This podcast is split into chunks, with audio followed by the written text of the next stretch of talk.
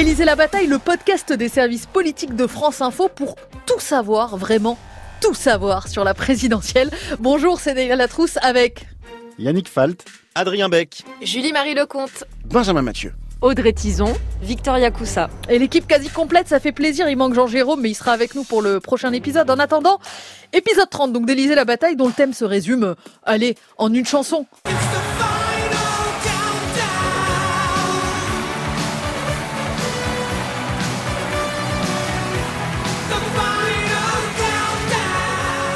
The Final Countdown en bon français, le dernier compte à rebours. Emmanuel Macron, Marine Le Pen, duel à main nue. On parlera euh, en fin d'épisode de ce qui occupe les déçus du premier tour. En attendant, qui entrera à l'Elysée le 24 avril? Yannick Adrien, vous êtes au plus près des deux candidats, ça fait des mois et en fait des années que vous les suivez, que, que, vous ne les lâchez pas, mais, mais, mais pas, pas d'un millimètre. Qu'est-ce qui a marqué euh, pour vous euh, cet entre-deux tours chez l'un et chez l'autre? Est-ce que vous avez trouvé déjà que vos candidats ont changé? Alors, chose étonnante, Emmanuel Macron s'est mis à faire campagne, tout simplement. Il était euh, surtout ah président avant le premier tour, accaparé par la guerre en Ukraine et ses nombreux coups de fil internationaux. Président en surplomb, candidat à minima. Vous vous souvenez de la formule, on l'avait évoqué dans le, dans le podcast. Président autant qu'il le doit, candidat à chaque fois qu'il le peut. Moins de 40 jours de campagne avant le premier tour, une poignée de déplacements seulement. Poissy, Pau, Dijon, la Bretagne, moins que pendant cet entre-deux tours, car l'Ukraine a comme euh, par magie disparu ou presque de l'agenda présidentiel. Très peu de calls désormais, comme euh, aime le dire son entourage, tout simplement des appels euh, téléphoniques en français dans le texte. Une impressionnante liste d'interviews et une forte présence cette fois sur le terrain. Quatre déplacements au compteur la semaine dernière. Deux nains dans le nord, Mulhouse et Strasbourg, Le Havre, Marseille. Deux en cette fin de semaine avec de nombreux bains de foule, une volonté de se montrer au contact, des échanges parfois rugueux du type euh, je n'ai jamais vu un président aussi nul que vous. Emmanuel Macron a porté de baffe, comme il aime le dire, changement de priorité, candidat autant qu'il le doit, président à chaque fois qu'il le peut. Et toi, Adrien, est-ce qu'il y a des choses qui, euh, qui t'ont marqué euh, du, du, du, changement ou, euh, ou la nouveauté chez Marine ah Le Pen ces derniers jours? Eh ben, c'est le retour d'une forme de fébrilité qu'on a vu. Alors ça, c'était plutôt la semaine, la première semaine d'entre-deux tours, où on a vu une Marine Le Pen qui a multiplié les petites fautes de quart, parlant, assumant de choisir les journalistes qui la suivent. C'est quand même hallucinant, d'autant plus dans une conférence de presse pour rassurer sur ses bonnes pratiques démocratiques. C'est assez troublant. Marine Le Pen qui euh, fait une conférence de presse sur euh, euh, les relations internationales et qui fait des erreurs, reparle de la Russie, reparle de rapprochement avec la Russie, on peut estimer que c'est quand même pas vraiment le bon moment. Et puis en plus une Marine Le Pen qui, contrairement à ce qu'elle avait fait dans tout le début de sa campagne, ne va pas ne va pas au plus sur le terrain. Il y a eu un changement de pied en fait en fin de semaine et j'ai appris que c'était un de ses conseillers qui lui avait fait une note en lui disant il faut retourner sur le terrain, il faut retourner y compris dans des zones où on a plutôt bien scoré. Donc c'est ce qui va se passer et c'est ce qui s'est passé euh, d'ores et déjà. Et il y a quand même à noter des, des, changements de pied, sinon programmatiques, au moins euh, euh, dans, dans, les mots sur le, voile. En fait, il s'est passé ce qui devait se passer, c'est-à-dire que Marine Le Pen, sur un marché dans le Vaucluse, s'est fait interpeller par une dame voilée qui, qui dit porter le voile non pas parce qu'elle est islamiste, c'est ce que dit Marine Le Pen, euh, le voile est un uniforme islamiste. Euh, bah, en fait, cette dame, elle dit moi je porte le voile parce que je suis devenue grand-mère. Et là, on, erreur 404 chez Marine Le Pen, hein, qui, qui sait pas trop quoi répondre. La bug. Et voilà. Et le lendemain, je lui pose la question, je dis est-ce que ça vous pousse à, revoir votre position? Et là, c'est euh, je ne suis pas obtus, euh, c'était un problème extrêmement complexe. Donc bon, elle amende un petit peu sans vraiment changer sur le fond. mais voilà, donc la première partie de de la de la de, de l'entre-deux tours pour Marine Le Pen a été assez difficile. et là, ça commence, semble-t-il, à repartir. On va voir ce qu'il en est sur ces, sur ces derniers jours de campagne où elle retourne sur le terrain dans des zones qui lui sont plutôt favorables. Ça fera sans doute de belles images. tu évoquais les, changements de fond. Euh, ça aussi, Emmanuel Macron, il n'y a, a, pas échappé à hein, une sorte de, de, ripollinage. Alors, je ne sais pas si c'est le bon terme, mais en tout cas. C'est un terme qu'il aime bien, en tout cas. En tout cas, c'est un terme qu'il aime bien, mais voilà, d'amender un bouger, on dit, je crois, euh, en Macronie, hein, un bouger programmatique. Un bouger, une inflexion, notamment sur les retraites, dès le premier jour après le, premier tour, donc dès le 11 avril. Le goût et la couleur d'une inflexion, mais pas de réel revirement. Une question de présentation, en fait, plus que de, de marche arrière, en assurant qu'il y aurait une clause de revoyure, vous savez, en 2027, quand on arrivera à un âge légal de départ à la retraite à 64 ans, ça mange pas de pain. En 2027, euh, ce sera la fin du, prochain quinquennat. Vrai faux changement de pied, mais savamment euh, mis en scène, en tout cas, au, fil de son déplacement euh, à Denain dans le Nord, au fil de ses échanges avec les habitants. Vous comprenez évidemment le sous-titre, montrer qu'il n'est pas borné, déconnecté, mais au contraire, à l'écoute des Français. Puis on est droit aussi à un sacré coup de peinture fraîche à Marseille, peinture verte lors de son meeting en, plein air dans les jardins du, du Pharaon. Avec cette proposition surprise, un futur Premier ministre chargé directement de la planification écologique. La planification écologique qui est un concept cher à Jean-Luc Mélenchon, évidemment. On est dans cet entre-deux-tours, dans cette euh, période de rassemblement, d'élargissement de l'électorat euh, potentiel. Yannick Jadot, 1 600 000 bulletins de vote le 10 avril et surtout le troisième homme, Jean-Luc Mélenchon, donc 7 700 000 voix. Vous me dites que vous allez demain. Non mais d'accord. Non mais... arrêtez de tout confondre, c'est pas possible. Monsieur. Mais vous n'allez pas le décider pour l'employeur, vous n'allez pas faire les. pas dans leur vie. Non mais vous ne vous n'allez pas faire les salaires, Madame Le Pen. Vous avez reçu euh, Monsieur Poutine à Brégançon sur votre lieu de vacances. La réforme que vous proposez est une réforme qui consiste à payer les professeurs en fonction des résultats de leurs élèves. Je ne sais pas, c'est McKinsey qui a proposé ah, ça. Ça y est, je l'attendais celle-là.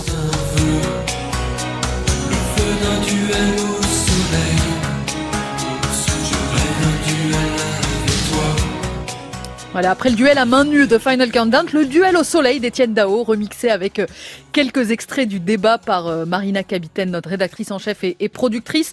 C'est le rendez-vous que tout le monde attendait, hein, ce débat de, mercredi, match retour, pas match retour. Yannick Adrien, je vais presque filer la métaphore musicale. Est-ce que chaque candidat a joué sa partition comme attendu, ou est-ce qu'il y a des choses dans ce, dans ce débat qui vous a surpris? Pas surpris du tout par euh, Marine Le Pen. En fait, toute la stratégie nous avait été annoncée euh, il y a deux semaines, c'est-à-dire la stratégie du calme, la stratégie euh, de ne pas être agressif, la stratégie de ne pas essayer d'abîmer Emmanuel Macron, la stratégie d'essayer d'être d'être crédible. Ce qui a marché, je ne sais pas si on peut en parler maintenant, mais c'est effectivement le calme.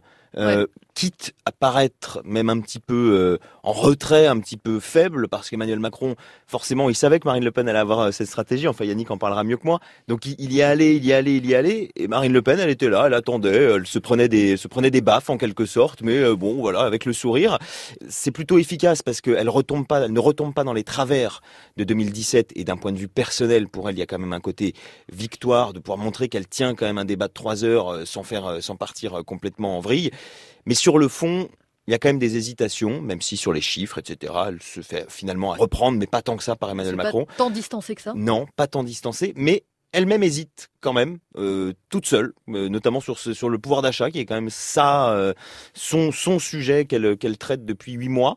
Donc voilà, donc pas, pas vraiment de surprise. Elle a tracé son sillon dans ce débat. Yannick Surpris non par le fait qu'Emmanuel Macron s'attendait à être attaqué sur son, son bilan. Il voulait pas que son bilan soit son boulet ou que ce soit le candidat du passif, pour reprendre une expression d'un autre âge. Mais en tout cas, ce qui m'a surpris, c'est un peu la, la contre-attaque efficace de fait du président euh, sortant avec cette multiplication de pics euh, à Marine Le Pen. Évidemment la plus virulente, sa relation euh, avec Vladimir Poutine. Vous dépendez de lui, vous parlez à votre banquier quand vous parlez de la Russie, référence au prêt contracté par le RN en 2014, sur le pouvoir d'achat, vous avez voté contre le blocage des prix de l'énergie. Pourquoi? Il pointe la contradiction. L'environnement. Marine Le Pen à nouveau d'être accusée d'être climato-sceptique. Elle le qualifie en retour de climato-hypocrite. Mais en tout cas, toutes ces attaques ont permis de reléguer le bilan au second plan. Il n'a pas défendu sans doute son projet autant qu'il l'aurait voulu, mais en tout cas, ça lui a permis de contrer. Et d'ailleurs, Marine Le Pen, dès la première attaque sur le pouvoir d'achat, a semblé un peu sonner. Euh, il y a eu aussi un autre, un autre moment, c'est la, complicité, euh, alors surjouée ou pas, entre Emmanuel Macron et Marine Le Pen? Alors, je ne sais pas. Mais en tout cas, euh, Marine Le Pen semble un petit peu déconcertée elle-même par, cette, par ce moment de complicité qu'on peut écouter. Puisque le temps On est beaucoup plus discipliné qu'il y a cinq ans, Madame Le Pen. Oui, c'est vrai.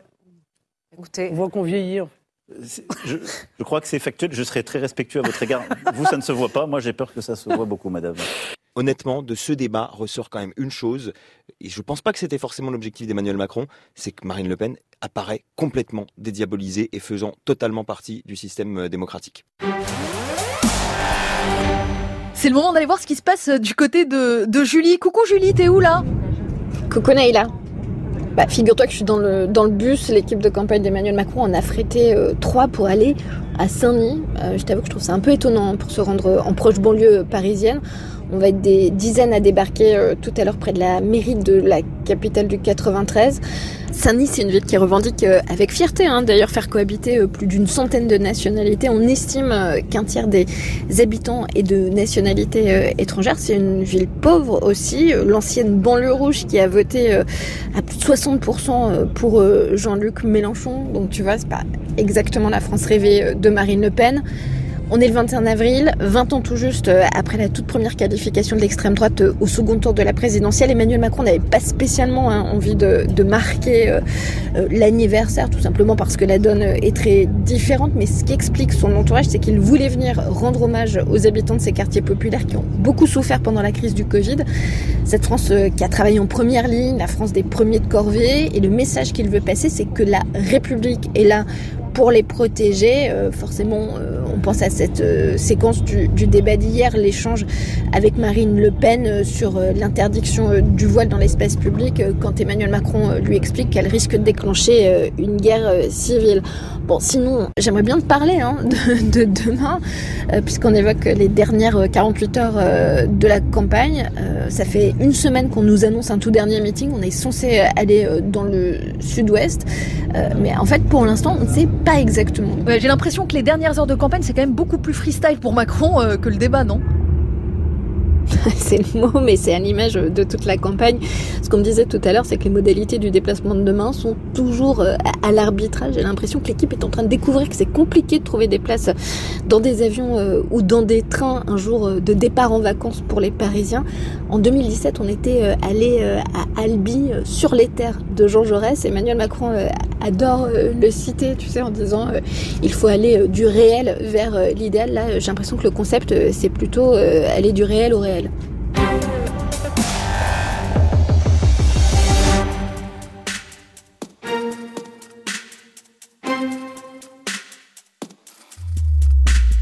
Jean-Luc Mélenchon, désormais, euh, bah, c'est déjà euh, Matignon la bataille. Salut Benjamin. Salut Naïla. C'est peut-être l'aspect le plus spectaculaire de cette présidentielle, un coup de force euh, pour le coup de, Jean-Luc Mélenchon, arrivé troisième, 22% des voix. Il échoue de peu, une fois de plus, à se qualifier au second tour, mais là, contrairement à 2017, bah, il continue d'occuper le terrain avec cette proposition un peu iconoclaste qu'il a faite sur BFM TV. Élisez-moi. Premier ministre et toi, euh, tu as donc pris un café avec le futur Premier ministre de la France. Exactement, c'était pas prévu. Hein. J'étais en train de déjeuner avec euh, son directeur de campagne Manuel Bompard, justement pour parler de cette proposition. Et puis il a débarqué comme ça. Euh, il est resté une heure avec nous. Alors de très bonne humeur, même si quand même il nous dit aussi euh, euh, bah, qu'il lui reste un petit côté euh, de, de, goût d'inachevé, hein, forcément, c'est encore assez assez récent. Mais donc cette proposition de devenir premier ministre, alors je te fais d'abord la blague parce que parce qu'il y a toujours une blague avant qu'on fasse dans des contenus vraiment sérieux. quand on lui pose la question, c'est quoi une cohabitation avec vous, il rigole et il dit c'est l'enfer. Mais bon, il dit ça il a dit ça, en, il a dit ça en rigolant. Mais c'est vrai qu'il a, bien badiné avec les journalistes. On était cinq avec lui et c'était, c'était rigolo. Mais en tout cas, il théorise complètement cette stratégie. Pour lui, c'est une façon très clair, en fait, de maintenir son électorat, euh, toutes les personnes qui ont cru en sa candidature, euh, même ceux qui ont voté utile Mélenchon, eh ben entre guillemets euh, sous pression, c'est-à-dire ils ont perdu, ils ne veulent pas de Macron, ils ne veulent pas de Le Pen. Qu'est-ce qui se passe? Bah, on est triste, on est déçu, on, se disperse. Non, en faisant cette proposition, eh ben il réussit à les maintenir concentrés et en essayant d'en garder ben, le plus possible, d'avoir le moins possible d'abstentionnistes en juin prochain. Il leur dit ça se joue le 12 et 19 juin en gros législative. En gros, c'est le troisième tour de la présidentielle. Alors, il y a du vrai et du faux là-dedans, bien évidemment. C'est vrai que euh, les, législatives juste après les présidentielles, c'est très lié. Après, c'est vrai qu'il y a quand même euh, généralement une prime au, président ou à la présidentielle. Généralement, c'est comme ça que ça, fonctionne. Mais lui théorise la théorie des trois blocs et lui il dit, bah, il me faut juste un million de plus de voix et on peut avoir la majorité euh, à l'Assemblée. Et donc, de facto, je peux être le leader de cette majorité d'opposition et donc d'être Premier ministre. Sa théorie des trois blocs développée mardi soir sur BFM TV. Le tableau, c'est que le pays, de manière euh, absolument incroyable, est partagé entre trois blocs à peu près égaux. Si vous prenez le bloc de la droite et des libéraux, hmm. c'est-à-dire de M. Macron à Mme Pécresse, ça fait 11 millions 400 000. Si vous prenez le bloc d'extrême droite, Mme Le Pen, M. Zemmour et M. Dupont-Aignan, 11 millions 300 000.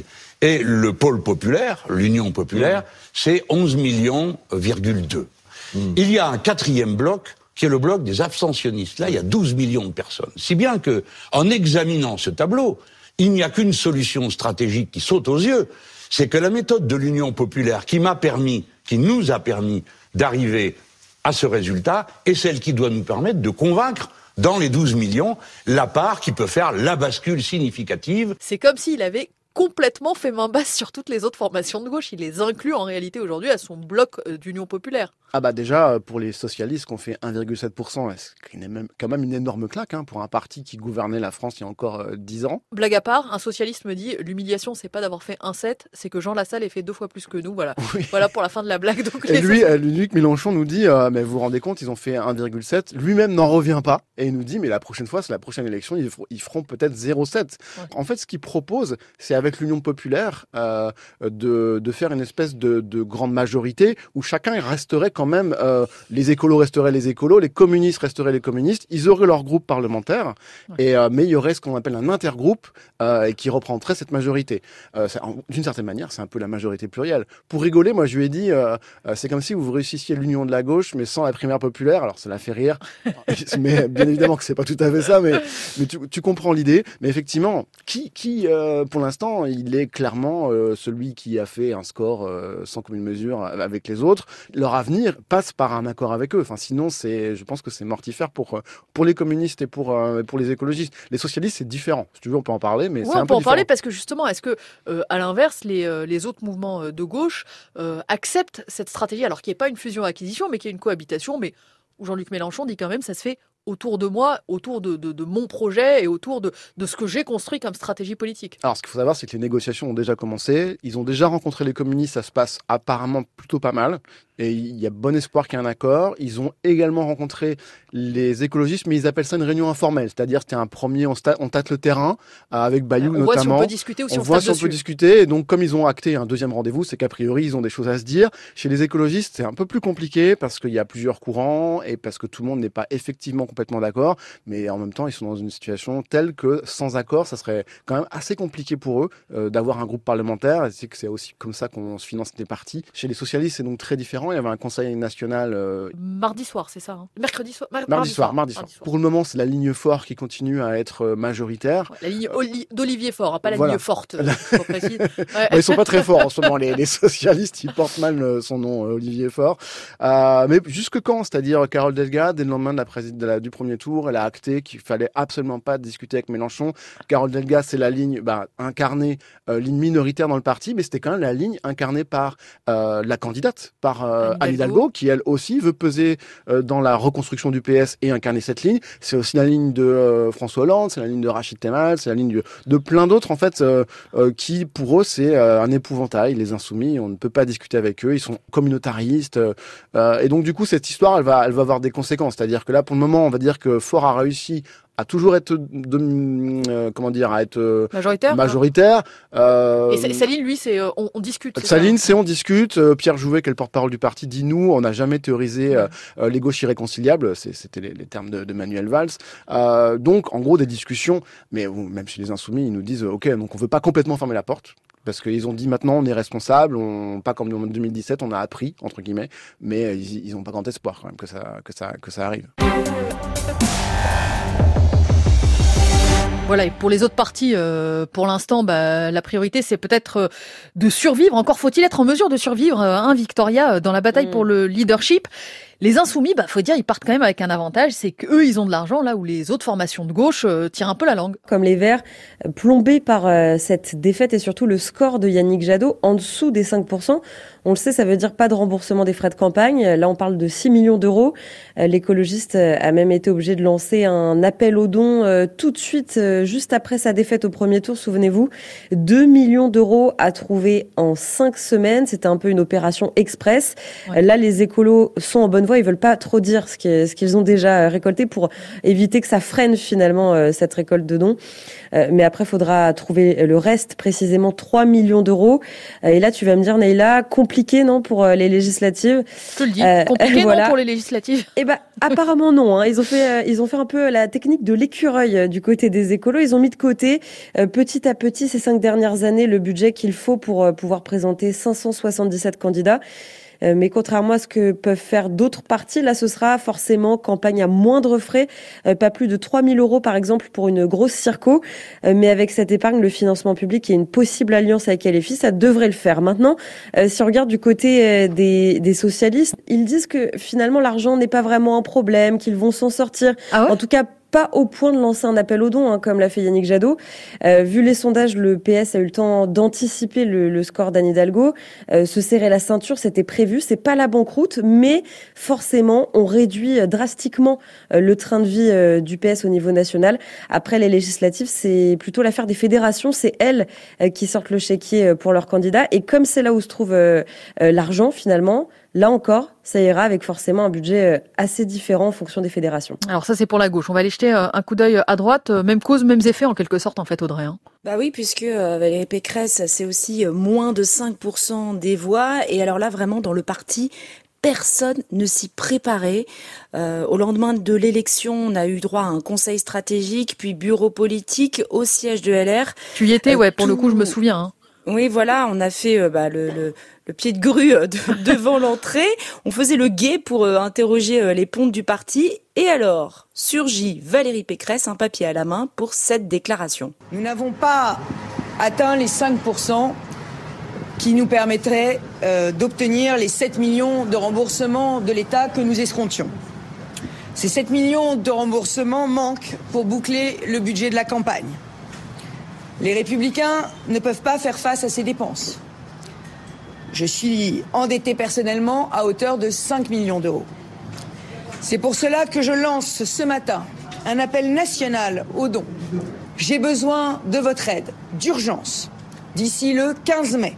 Pécresse, enfin, c'est fou, hein, enfin, juste à l'oreille, on sent qu'elle a la voix super serrée, quoi, la gorge, euh, elle est prise, quoi, un peu à la gorge, quoi. Eh ben oui, parce que en fait, elle a emprunté en son nom 5 millions d'euros pour cette campagne. Alors, elle dramatise l'instant euh, pour lancer ce, ce Pécresse-ton, en quelque, en quelque sorte, hein, qui rappelle le Sarkoton de 2013. Et il s'agit de renflouer d'abord ses caisses à elle. Et ensuite, s'il reste de l'argent, elle remboursera éventuellement les 2,5 millions d'euros empruntés à son parti. Sauf que l'appel aux dons a eu un peu de mal à démarrer. Oui, au bout d'une semaine, on en était à 1 400 000 euros. Des euh, dons recueillis soit par virement sur euh, un site, soit par chèque. L'échec, ça met euh, aussi du temps à arriver par courrier hein, et ça doit être comptabilisé. Il y a un élan de soutien fort, mais le compte n'y est pas encore, c'est ce que nous dit euh, l'équipe de campagne.